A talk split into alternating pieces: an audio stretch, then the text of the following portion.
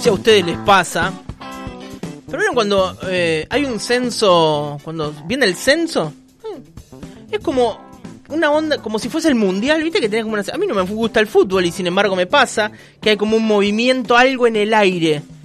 ¿Sí? Con las acá me dice Facundo, yo lo compararía, lo compararía con las elecciones. Bueno, también que como un ritmo distinto en la ciudad, como que se está hablando de eso, en los medios se habla de eso, es la agenda.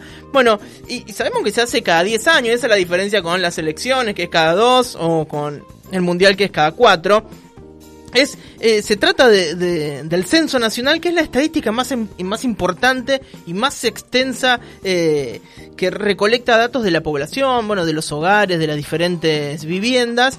Y claro el último censo eh, fue el día del fallecimiento de Néstor Kirchner se acuerdan digo e-, ese ese censo como que va a quedar marcado en, en la memoria de todos porque todos tenemos una anécdota con eso, Incluso las personas que estaban censando las diferentes casas iban recolectando no solo los datos que tenían que ver con el censo, sino además los datos que tenían que ver con esa reacción que generó en las personas de esa vivienda la muerte de, de Néstor Kirchner. Bueno, sabemos que la pandemia ha cambiado absolutamente todo en la dinámica del país y, uno de esos cambios también eh, lo vivió el, censo nacional que tuvo que ser postergado. Bueno, se va a estar realizando en el 2022 y tiene algo eh, novedoso.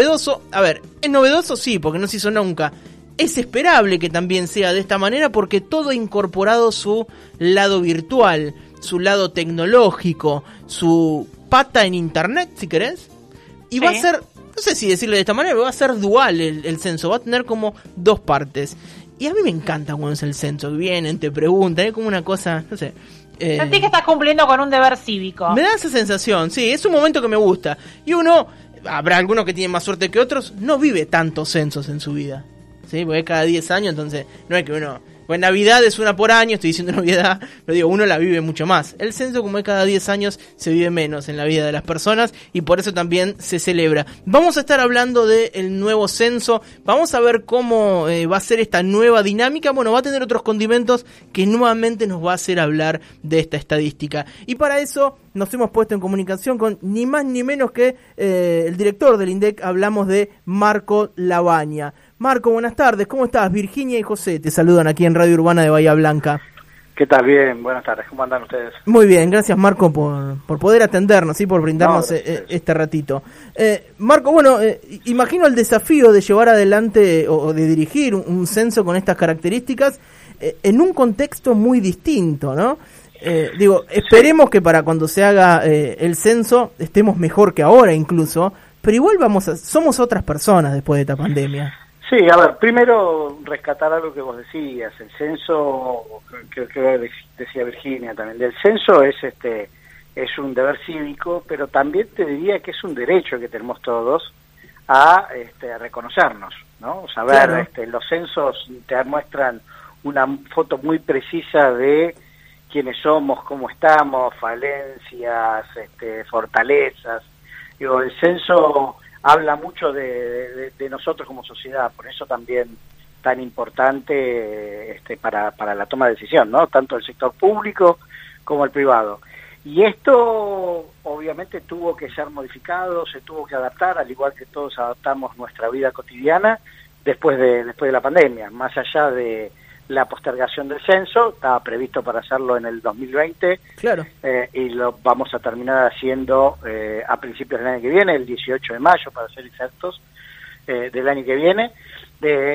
y tuvimos el desafío de en este tiempo que fuimos postergando el censo también de ir buscando nuevas herramientas para incorporar esta nueva realidad que todos nos, este, nos tuvimos que adaptar muy rápido. ¿no? Bueno, el censo también se adaptó rápido y por eso incorporamos la posibilidad de hacer un censo en línea, es el, el como lo llamamos nosotros, que básicamente eh, la gente va a poder entrar en una página web, eh, va a poder este, contestar las preguntas de su vivienda y va a contestar una persona en nombre de todos los, los que habitan una vivienda y va a poder este, informar todas las preguntas que generalmente las hacía con el censista adelante, las va a poder autocompletar, las suyas, la de la vivienda y la de las personas que conviven, conviven con, con esos. Eh, la particularidad que lo vamos a dejar abierto, empezar dos meses antes, esto es el 16 de marzo vamos a abrir la posibilidad de que se empiece a contestar y lo vamos a dejar habilitado hasta el 18 de mayo, que va a ser el día donde va a pasar el censista por las casas y va a tocar las puertas, que es el operativo que muchos no nos recordamos. Aquellos que completaron el censo solo le van a dar un código de completamiento al censista y el censista seguirá a la casa siguiente. Ser algo muy, mucho más rápido para aquellos que lo contesten en línea. eh, Marco, vos sabés que hace un tiempo hablábamos con el rector de la Universidad Nacional del Sur y él nos decía que dentro de todo lo malo que implicó la pandemia, por ejemplo, notan que más gente pudo recibirse respecto de otros años, porque no, no sé, esto de poder cursar en diferentes horarios, no dependiendo de tener que ir a una cursada y demás. ¿Ustedes creen en este sentido que el procesamiento, ese procesar de datos después de obtenerlos va a ser más fácil teniéndolos ya de manera digitalizada? Eh, a ver, eh, te debería decir que sí, pero lo cierto es este, que veremos depende de cuánta gente quiere contestarlo de esta manera.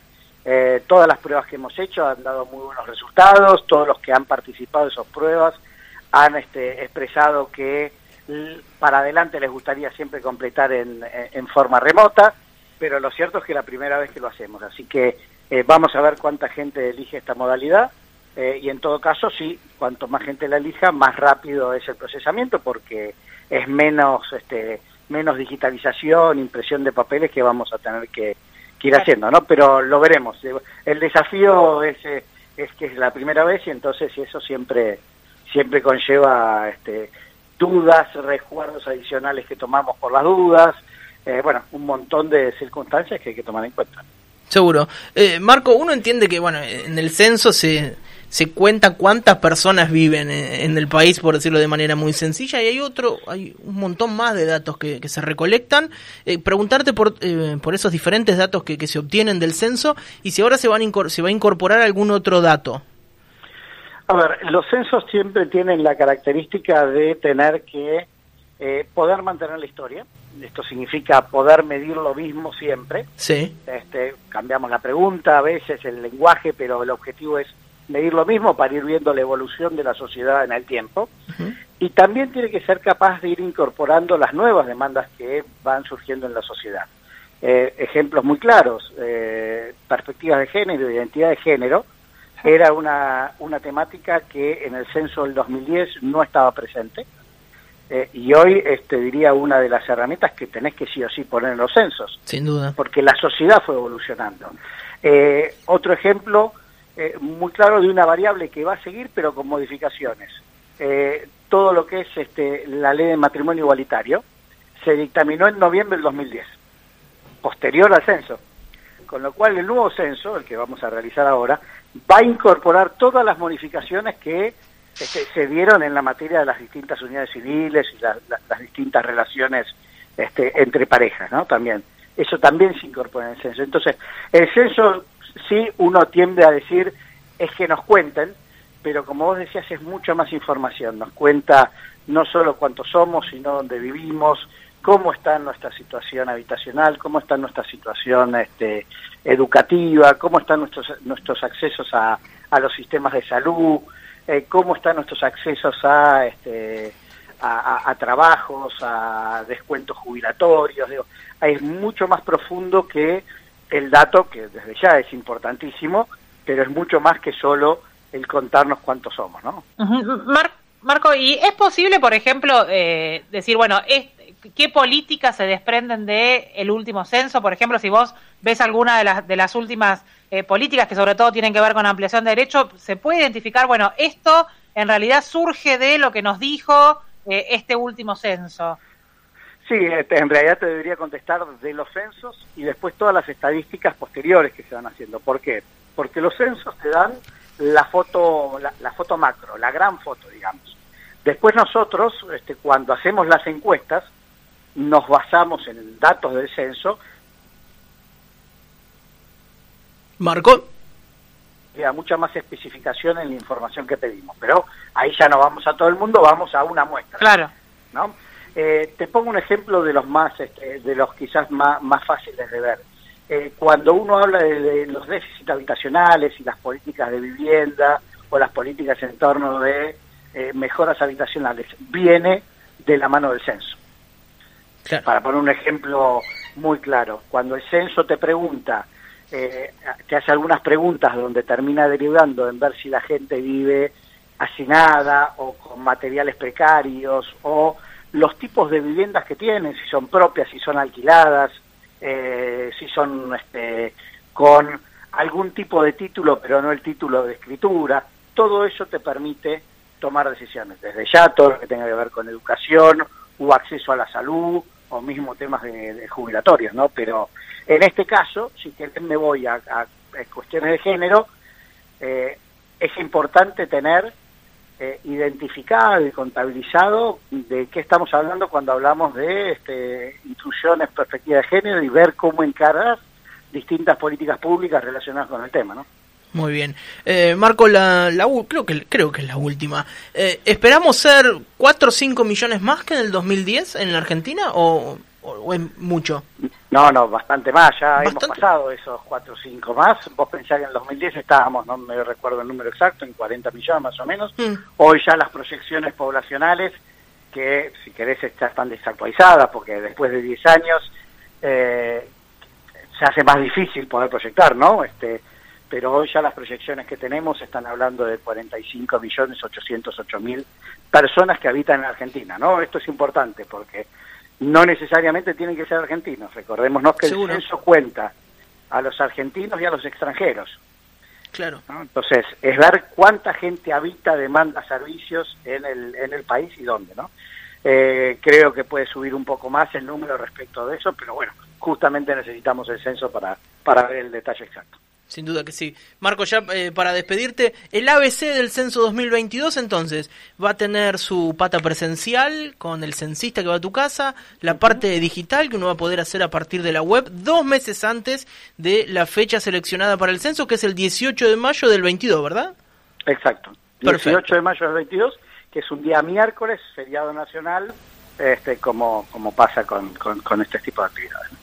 Impecable. Marco, queremos agradecerte por estos minutos con Radio Urbana, bueno, y tu claridad para poder eh, explicar esto que es un momento histórico que, cada uno de nosotros atravesamos, ¿no? Cada 10 años, bueno, ahora cada más por la pandemia, pero digo, eh, es algo a lo que estamos acostumbrados y, es eso que decías, ¿no? Eh, es, un, es un deber, pero también es un derecho. Es un derecho. Así que yo les agradezco a ustedes por ayudarnos a, a difundir y a, y a poder concientizar la importancia que tienen los censos. ¿no? Te mandamos un abrazo grande, Marcos. Muchas gracias. Un abrazo, buen fin de semana. Que sigas bien. Marco Labaña, director de, del INDEC, es el hijo de Roberto Labaña. Yo le digo, hola, ¿qué haces Marco? Como que lo conozco de toda la vida acá del Club Villamitre. Pero bueno, es parte de esta radio moderna que hacemos, Pascual. Esta radio podcastera. La, radio de la que hablabas hoy temprano, Linares. Claro. Es eh, que ustedes piensen que yo soy amigo de Marco Labaña. 18 de mayo, miércoles feriado 2022. Vas a estar en tu casa, vas a recibir al censista. Si fuiste piola, dos meses antes, si querés, podés contestar todo vía online, le haces el trabajo más fácil al censista, te dice, bueno, muchas gracias, señor, señora, le dejo un cosito, no sé qué, un código, y se va a la siguiente casa. Linares, Pascual, hasta las 18 horas, total normalidad, por Radio Urbana.